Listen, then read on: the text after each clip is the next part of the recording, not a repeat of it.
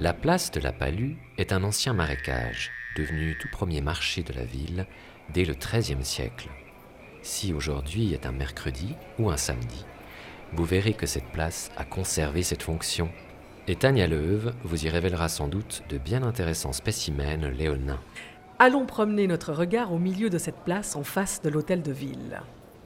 Ces lieux ne nous apprendront rien des péripéties de Louis, mais ils nous fournissent quelques clés de compréhension sur la carte d'identité visuelle de Lausanne et plus précisément sur son emblème, qui comporte deux lions. À l'origine, Lausanne était divisée en cinq quartiers Cité, Palu, Pont, Bourg et Saint-Laurent. Chacun d'eux possédait sa bannière.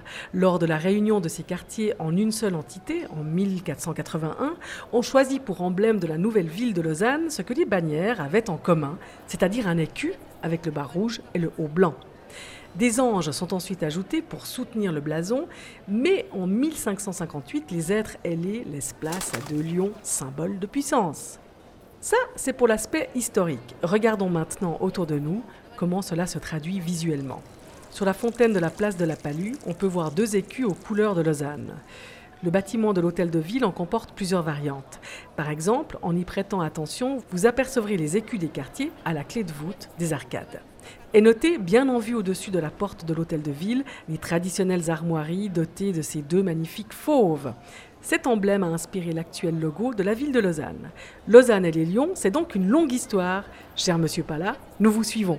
Nous avons une enquête à mener. Quittons maintenant cette place et remontons la ville et le temps vers le quartier de la cité dans lequel se dresse la cathédrale. Savez-vous ce qui anime chaque nuit le sommet de sa tour? Un 10. C'est une spécialité typiquement lausannoise.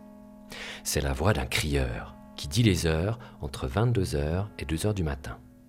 Depuis plus de 600 ans, un guet occupe cette fonction. Et si vous voulez entendre le timbre particulier de Renato Hüssler, l'actuel guet, il vous suffit de prendre le métro M2. C'est sa voix, en effet, qui annonce quasiment toutes les stations.